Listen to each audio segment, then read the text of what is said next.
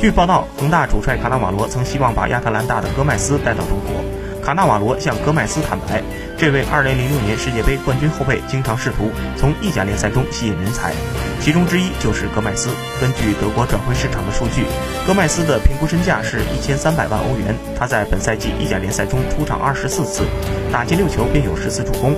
另外，中超新外援洛佩斯希望在上港创造历史。洛佩斯表示：“我们一直都在努力恢复到理想的体能水平，我们每天都在竭尽全力准备迎接联赛的到来。”在韩国，我用进球和冠军创造了我的历史，这在我的职业生涯中是非常了不起的。今天我在这里从零